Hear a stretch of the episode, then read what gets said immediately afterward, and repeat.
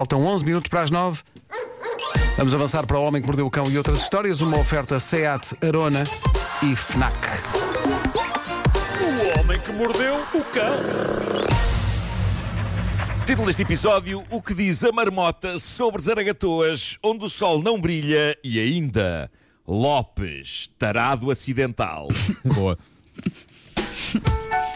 Bom, eh, ontem não assinalámos uma coisa importante e eu sinto-me envergonhado por só me ter lembrado disso depois do nosso programa. Eh, pessoal, ontem foi dia 2 de fevereiro. Foi o lendário Dia da Marmota, imortalizado no, dia, no filme O Feitiço do Tempo, com o Bill Murray. Ah, sim. E Groundhog este Day. Groundhog Day. O Groundhog Day é uma tradição fascinante de um sítio na Pensilvânia, nos Estados Unidos, chamado Punxsutawney. E basicamente todos os dias 2 de fevereiro, uma marmota chamada Phil sai da toca para ver a sua sombra. E se o Phil vir a sombra, é sinal de que vem aí a primavera e ele fica todo contente. Se o Phil não vir a sombra e voltar para a toca, é sinal que vem aí mais seis semanas de inverno para o pessoal de Punxsutawney. E de facto, desta vez, ele não viu a sombra.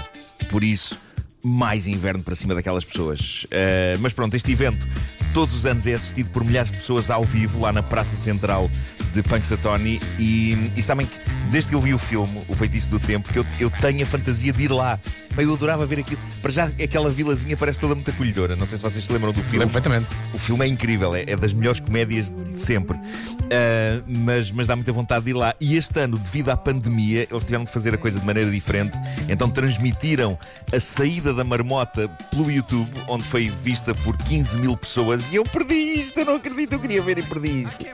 E, e lá no sítio, epá, queria, queria. E lá no sítio, para além da marmota Phil e dos organizadores, desta vez estavam figuras recortadas em tamanho real de pessoas que quiseram marcar presença, mas que tiveram de o fazer sob a forma de, de fotografias em cartão rijo. Mas fez-se, fez-se, e acho que foi incrível, como sempre.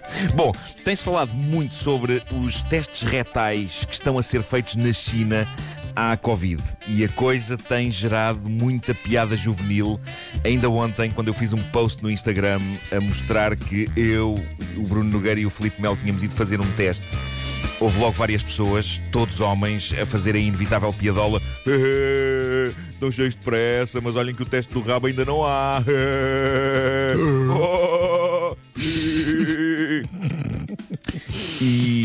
ontem, na conversa. parecias o telefone da rubrica quando o telefone toca. Taran, tan, tan, tan. Bom, ahm, ontem na conversa do Como é que o bicho mexe com o Bruno, nós estávamos a comentar, sem qualquer problema, que preferíamos o teste do rabo, porque consta que é bastante menos invasivo que o da narina. Mas eh, o orgulho macho no que toca ao rabo leva a este tipo de medos, não é? E também não ajuda o vídeo que ficou viral, não sei se vocês viram isto, de um grupo de pessoas a cochear pelo corredor de um hospital na China Ai, eu vi, eu com vi, eu passou por um teste de Covid retal particularmente complicado. Mas eis que agora as autoridades chinesas, e esta é a notícia da manhã, fazem um comunicado a dizer: não, uma pessoa não fica a andar como um pinguim depois de fazer um teste anal de Covid-19. Parece que o vídeo onde vemos, vemos todas aquelas pessoas a caminhar que nem pinguins por um corredor de um hospital depois de um suposto teste destes é falso. As autoridades dizem que este procedimento é zero incomodativo, sobretudo comparado com a zaragatua pelo nariz acima. Daí, daí que eu acho que temos de perder o receio. É, é pior nas ventas, malta. É pior nas ventas. Talvez seja um bocadinho mais embaraçoso, não é? Ter que baixar as calças. É assim, mas se a cotonete tiver o mesmo tamanho, não é? Não pode ser maior. Pois, pois, claro. Claro. Vera, vê-se que pensaste um pouco não- sobre esse assunto. Não não é, é? não é tão invasivo. A Vera é Não uma é- pessoa é que tão pensa nas invasivo. coisas. Diz que não é tão invasivo. Bom, ah, isto leva-nos a uma coisa maravilhosa feita pela Eugénia Contente. Eu não sei, Vasco, tu conheces a Eugénia? Não conheço Eh, pessoalmente. Eh, Eugénia Eu não conheço conheces a pessoalmente. obra. Conheço. É tudo, artista aconteceu, musical. tudo aconteceu porque, em tempos de pandemia, os músicos estão a ser muito criativos. Estão, eh, então estão a juntar-se várias vezes via, eh, via Zoom ou, ou outras plataformas e conseguem, cada um em seu quadrado, lá está, a fazer música juntos. E então eu sigo o, o, o baterista dos HMB. Então, recentemente, ele fez uma pequena composição musical com alguns amigos e na guitarra estava uma miúda que eu não conhecia. E a verdade é que aquele, aquela, pá, o virtuosismo da miúda na guitarra fez-me perguntar quem é esta miúda. Chama-se Eugénia Contente. Perguntei ao nosso amigo Guilha, que é nosso- o nosso guitarrista, se ele sabe quem é Eugénia. Ele disse: "Ah, Vasco, claro que sei quem é que é Eugénia Contente. Ela é muito nova ainda, acho que é açoriana. E, hum, e é, um- é um pequeno prodígio da guitarra e faz coisas extraordinárias. e co- aquilo que vais mostrar agora é, pá, é, é- é fantástico. E ela acumula eh, o facto de ser guitarrista com, com ser arquiteta, parece-me. Eh, bom, e o que aconteceu é que, na- com, com base na conversa que eu tive com o Bruno sobre este assunto, ela criou um tema musical onde faz todas as vozes e toca todos os instrumentos. Isto porque o Bruno, a dada altura, disse que, e peço desculpa pela expressão, mas ela soa bem demais. O Bruno, o Bruno estava a fazer zaragatua no cu, zaragatua no cu, e então ele disse: zaragatua no cu é uma conjugação de palavras que soa super musical, parece um bocado música tropical, não é? Assim, uma coisa meio africana, meio brasileira. E a Eugénia ouviu isto e fez uma canção que houve pessoas no meu Instagram a dizer que podia ser a canção que toca na sala de espera antes das pessoas fazerem esse teste. Portanto, senhoras e senhores, vamos ouvir uh, Zaragatua no cu, por Eugénia Contente. Isto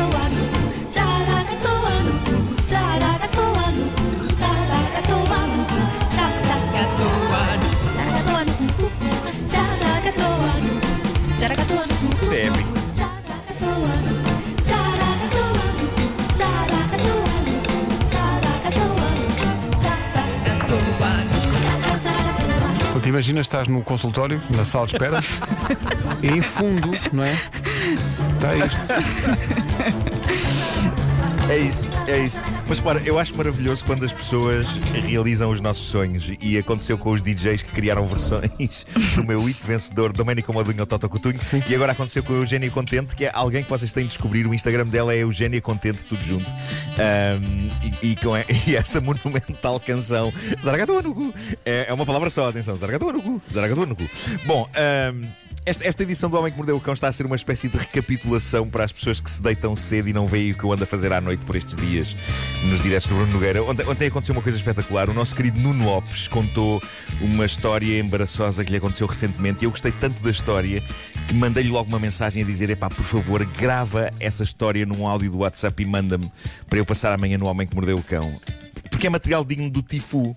Da, daquele, daquela famosa página do Reddit onde as pessoas vão desabafar os seus embaraços. O, o Lopes assim fez. Ele não, ele não só é dos melhores atores que cá temos, mas é também um dos nossos atores mais internacionais. E para ele se- se- ser contactado por produtoras da América ou da Inglaterra já é uma coisa normal. E ainda não há muito tempo, aliás, ele entrou na série White Lines, do criador da Casa de Papel da Netflix. Todo o planeta ficou apaixonado por ele e, e, e ia querer ir para a cama com ele, eh, pessoas do mundo inteiro E foi num destes contactos internacionais que lhe aconteceu uma coisa terrível. Algures entre ele ter feito uma chamada de FaceTime em vez de fazer uma boa velha chamada áudio e uma avaria muito incomodativa com que o telemóvel dele está. Mas nada como ouvirmos Nuno Lopes numa narrativa do seu drama gravada em exclusivo para esta rubrica. Vamos ouvir.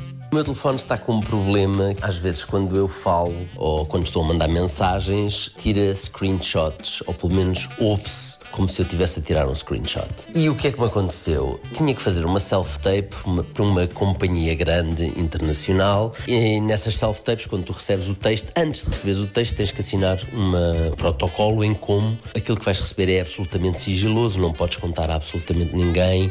O que é que me aconteceu? Eu tinha uma dúvida, havia um número de telefone para eu ligar para uma produtora caso tivesse dúvidas. Olha, cá está.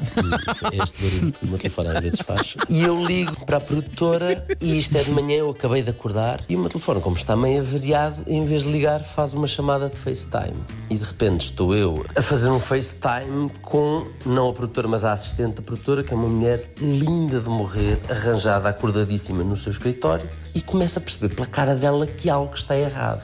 Até que ela às tantas me diz em inglês: Desculpa, estás a tirar screenshots? E eu apercebo-me que de repente ela pode pensar que eu sou um tarado ou que eu estou a tirar screenshots para dizer que estou a fazer o casting para a tal companhia, ou seja o que for, e fico absolutamente embaraçado, explico-lhe o que se passa. O meu telefone tira screenshots às vezes quando eu mexo e, para provar, pôs o telefone da cadeira, levanto-me e chego-me para trás. E nisto percebo que estou em frente à senhora de cuecas. Não vos vou dizer como é que prosseguiu a história, foi absolutamente embaraçoso para mim. E acho que terminei assim a minha carreira internacional. Bom dia. Portanto, é provável que o Lopes agora faça mais coisas cá, não é? É pá, que experiência. Coitado. E, e imagina eh, esta senhora depois, sei lá, eh, chega à casa à noite, todo o teu dia. É pá, nem imaginas. Nem imaginas. Então não há um ator português. Muito maluco. Eu acho maravilhoso mesmo a meio do, do discurso dele a contar-nos isto aconteceu esse problema. Sim, sim, sim, sim. Maravilhoso. O Homem que Mordeu o Cão foi uma oferta Seat Arona. O melhor do ano novo é começar do zero. E foi também uma oferta Fnac, onde as novidades chegam primeiro. Bom dia, são 9 horas.